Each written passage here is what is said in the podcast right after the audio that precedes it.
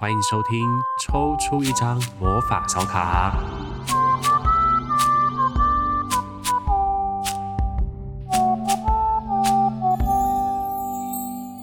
Hello，大家好，欢迎收听抽出一张魔法小卡，我是景路，好久不见，真的是好久没有录音了。会不会接下来每一集的开头我都要讲一样的话？上一次录自言自语的单元的时候也是这样，然后就每次都觉得看到麦克风都有点陌生。虽然前面我是抱持着想要好好来每个礼拜录音，跟大家线上相会的一个计划，可是我觉得今年的三月我真的是太忙了。这个忙一方面是我的本业上面有一些课程要上，那这个课我已经一年多没碰了，重新要备课啊，然后重新发现有些地方要做得好啦，然后或者是本来是线下，然后改成线上之后，去重新调整了它很多重点上的配比，所以就花了很多的精力跟力气。哦，这个是实物上面的，我确实三月份感受到的一种仓促的转换，或者是说比自己预期更大的必须要去完成的一个责任。那另外一方面，我不知道大家是不是跟我一样，就是有点像上次跟诗慧老师在玛雅丽那一集里面讨论到的。呃，大部分我们如果有在过农历年的民族，都会觉得农历年好像是一个真正的情绪上面的，或者身体上面可以好好休息的地方。可是今年度的我，反而在农历年前后没有特别觉得，比如说疲倦啦，或者是没有特别觉得耗尽的那种无力感，反而是在三月，就是春分前那个礼拜，完完全全觉得自己的力气快要被榨干了。这当然跟春分的那个能量转换是有关系哦。可是我觉得今年的状态也是蛮特殊的，所以就很幸运的在三月底的这段时间呢，有机会小小的休一个假。那这个假今天已经进行到了第五天哦，第四天，所以我有一种真正的补满的感觉啦。所以今天就有力气来跟大家线上聊个天。那今天这一集的主题要来做什么呢？其实今天这一集要做的是有一点偷懒的题目，因为之前我在 IG 上面就是有搜集大家的一些问题，感谢大家有给我一些问题齁。那虽然数量上面呢，我目前看到就是六题，但是相信我，我很会延伸，所以我每一题就来试着延伸看看，看可以讲到什么程度。所以今天就是关于景禄的 Q&A 时间了。今天跟我有关的这个问题哦，就大家问的第一个问题是：一个人录音会不会觉得孤单？没有错，就像大家现在可以听到的，如果不是怪力乱神新电心的主题的话，基本上我就是走一个在麦克风前面自言自语的一个状况。以前早期脸书上面粉砖还有在开直播的时候，那个时候已经有练习跟大家聊天了。可是那个时候还比较像是有一来一往啊，或者有一点讨论，感觉上还没有那么孤单哦。可是刚开始在做节目的时候，确实会觉得有点孤单。那个孤单比较像是说没有人在对话的时候。虽然我这个节目号称是有一点催眠的效果啦，可是你在录音的时候还是要有一点自嗨的感觉，对不对？我觉得那个自嗨的感觉反而是最辛苦的部分，因为要把那个力气不断的提起来，讲话的声调，或者是要尽可能把一个感觉起来好像是很日常、很平淡的话，然后把它说的起伏大一点。可能我自己也会也会觉得这样讲起来比较能够继续讲下去，听众听起来也比较不会觉得真的快要睡着。就有人说开车不能够听我的 podcast，就是这样子。所以一个人录音呢，现在其实我已经算是慢慢的习惯了，而且我发现这样子做对我的生活还有一个蛮大的帮助，就是，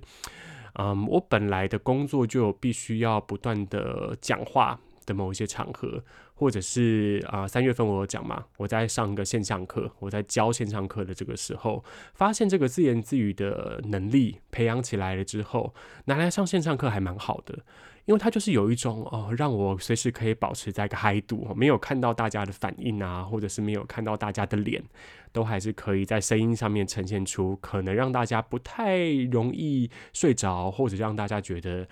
比较有趣的一个声音起伏。所以这个是我觉得目前一个人录音之下带给我的好处啦。只是未来还是会希望可以多录一点怪力乱神心电心，或者是再找找看其他主题。其实之前有想过要找老师，可能每个月固定录一集，就是那种对谈型的单元。但现在这个时间点呢，就是他忙我也忙，大家都忙，所以这个时间点就不是很好抓。那希望之后可以找到一个比较好的频率啦，就大家除了听我一个人在这边讲话，然后慢慢的变得没有那么孤单的一个人这样的形式。但除此之外，还是可以多一点两个人的对话，这样大家听起来应该就会感觉比较有趣一点啦。所以，好，来回答这个人的问题哦，一个人录音会不会孤单？以前会，现在比较不会了哦，因为现在我已经练就了一个对着麦克风装嗨的本领出现。好，那来看一下第二个问题。第二个问题是，这位朋友问说，没什么问题，只是想表达支持，谢谢。尤其怪力乱神心电心好赞，每次听都有买到福袋的感觉啊！这个也是很感谢大家。我必须要说，虽然我整个三月份都没有更新，我。也是心怀着一种内疚啦，就是想要做一点事情，可是前阵子真的有一种耗尽的感觉，没有办法做。那个内疚还包含是说，我其实有收到不少的听众在其他的地方给予的回馈。这个其他的地方可能是他去另外一个地方上了课，然后发现那个课的老师其实是跟我对谈过的老师。好，那他就对连起来了之后，就跟对谈过的那些老师分享说，他们对这个节目的喜爱啦，或者是。是喜欢我们讨论的内容，这个我都有接受到这个善意，所以感谢这些朋友。那除此之外呢，因为开了 IG 的关系，所以有一些朋友会透过 IG 来分享他们可能听完节目之后的一些感想，或者是有一些观察。那这些东西我都觉得还蛮开心的，所以很谢谢大家。虽然这个节目一样要做不做的，但是都还有感受到大家的善意哦。然后大家也都给我空间，想做的时候再来做，所以是很感谢大家。那以怪力乱神心电心来说啊，我非常推荐，如果大家是在台北生活，或者有机会上来台北的时候啊。可以去离骚那间酒吧，去看看那些老师到底本尊长什么样子。我现在手上还有一集《怪力乱神心电心》还没有剪接出来。那除此之外呢，大部分的老师其实都在离骚是有固定驻点的。我会觉得，如果说你在听这些节目的过程当中，有觉得某一些老师的工具，或者某一些老师说话的方式，或者是某一些老师在看待这些事情上面的观念，让你觉得很契合的话哦，那春天刚开始嘛，所以这个春天的时节就还蛮适合来跟这些老师见见面，然后去 讨论一下下一步要怎么走的。所以也欢迎大家，如果喜欢这些老师的话，都可以到离骚来找他们，大部分应该都找得到。如果你有找不到，然后你想联系的人的话，简路也可以拿来做当那个简路妈妈哦，帮大家介绍客人这样子。所以欢迎私讯，如果你想要知道某些老师啊、有没有机会跟他们做一些一对一的咨询的话，都欢迎来询问我，我是很愿意帮大家牵线的。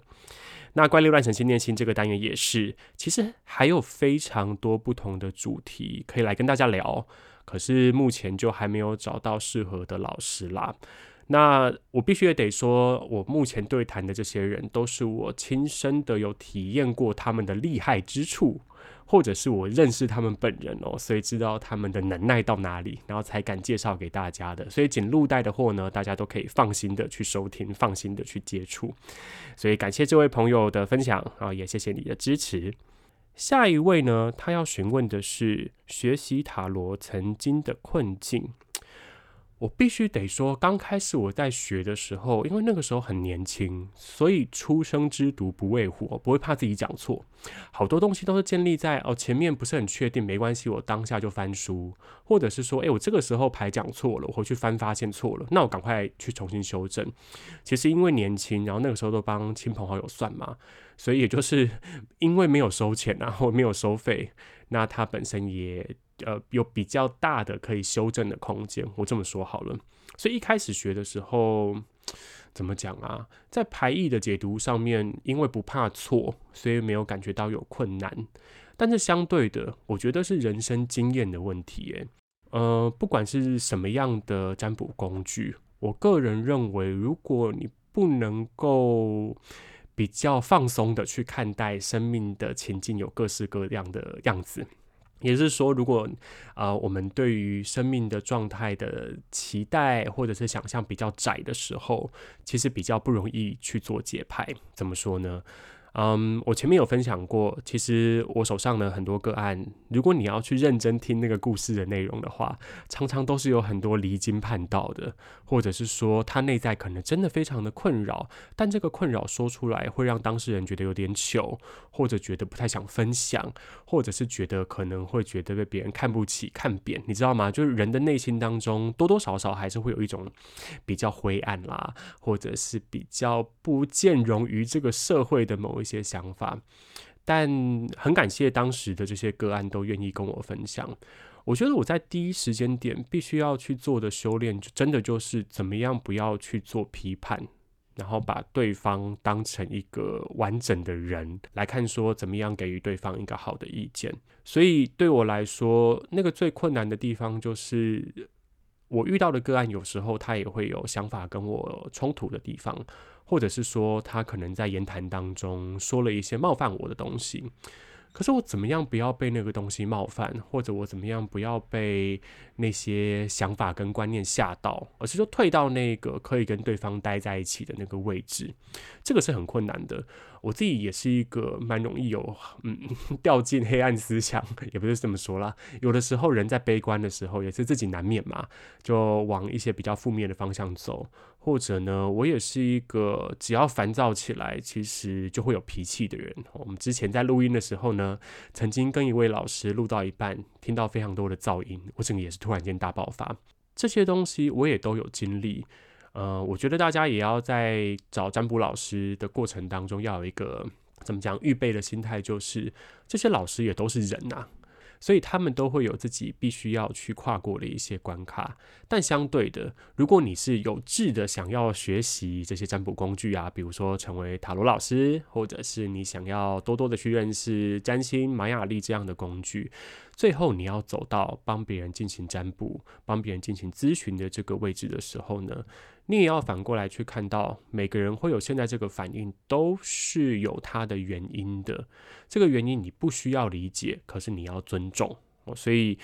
嗯，对我来说，这个是最大的困境，就是尊重每一个人的状态，然后练习跟对方的真实样貌待在一起，而不要急着太快的把对方分类，或者不要急着太快的去下判断。所以这个也是我前面在开一些课程的时候，也都会希望大家可以练习到的。当然，一开始在学，一定想要背牌意啦，或者说啊，我这个牌解错了怎么办？一定会困在这些事情上面，这是非常合理的哦。可是后来你会发现，尊重啦，还是尊重两个字，或者是你会发现那个陪伴本身是非常非常珍贵的，即便只有三十分钟，即便只有一小时，但可能对个案来说，那个就是。他也不能够在其他地方提出来讨论的内容了。那能够被这样选上，或者能够被这样子相信着，其实也是蛮不容易的一件事哦。所以希望有回答到这位朋友的问题。好，下一个，这甚至已经不是问题了。他就说：“ 你讲什么内容我都听，我脑粉。”那我今天就来聊这样的内容，也希望您也是听得进去哦。谢谢这位脑粉朋友。下一个问题，诶，不对啊，这都不是问题啊。下一个人问的是说，请问景路的声音为什么这么好听？诶，我不知道，诶，我的我呃这这这个回应有有谦虚吗？好像也没有。可是我是发现，好像你对每个麦克风要去找适合自己声音的那个位置。就我在 podcast 里面的声音，跟我平常讲话的声音不在同一个发音位置里面，但我就是这样子，每次不同的麦克风或者不同的录音工具，稍微摸索一下之后，好像要找到声音的一个甜蜜点啦。那很感谢这位朋友喜欢我的声音哦。那我也知道很多人听我的 podcast 最后都是要分两三次听完的，那就是祝福大家一夜好眠这样子。那最后一个问题，没想到这么快就来到最后一个问题。今天这一集录了到二十分钟吗？最后一个问题，大家问的是塔罗占卜时有没有遇过无法解释牌组的状况呢？哦，这个是非常专业的一个问题哦。嗯，早期的时候有，现在比较少。我说明一下那个差别是什么。一开始我在学塔罗的时候，其实也都是跟着书里面嘛，它会有不同的牌阵。那也许大家翻过塔罗牌的相关书籍，你会发现牌阵其实从小到大分成非常多不同的尺寸，就是它可能三张牌可以解决一个问题，那大的问题可以甚至可以抽到十二张、十五张，然后或者是现在越来越多不同的设计啦，然后整个流年的牌要抽也都是可以的。我觉得抽越多，对我来说其实杂讯会越多。嗯，就几率来说，占卜本身就是一种几率嘛。就几率来说，越多的牌呢，你抽到互相干扰的内容或互相矛盾的内容的比例就会越高。这是第一件事情。那另外一件事情是，我发现大部分人的问题，其实最后都可以单纯化到一个症结点上面。比如说，当事人现在在呃问的是跟工作转职有关的，那他一定有一个他最在意的那个地方。最在意的地方，可能是他不想要在接下来的工作当中重蹈以前跟怎么讲同事或者跟主管不愉快的那个经验，所以你会看到他背后那个需求是什么？他想要一个舒适的，在人际关系上面没有太多张力的职场环境。可能他旁边会提说啊，最好薪水也要高啊，最好什么样，要什么条件啊，最好钱多事少离家近啊。但是在那个讨论的过程当中，其实你可以慢慢的帮他整理出一个比较核心的需求。塔罗牌毕竟是一个占卜效期比较短的占卜工具，哦，三个月到半年嘛。之前我也都有说过，如果我们急着要在每一次的决定当中，就要此生从今以后不要再遇到任何的困难，或者不要再遇到任何的麻烦，这是不可能的。OK，所以我也会不断的在占卜的过程当中提醒个案说，你要知道你现在做的每一个决定，其实也都没有好或坏。你排摊开比较起来，当然会有，嗯，可能会比较顺利的，或者是可能阻碍比较多的。可是每一个决定做下去之后，它都会有相对应的承担。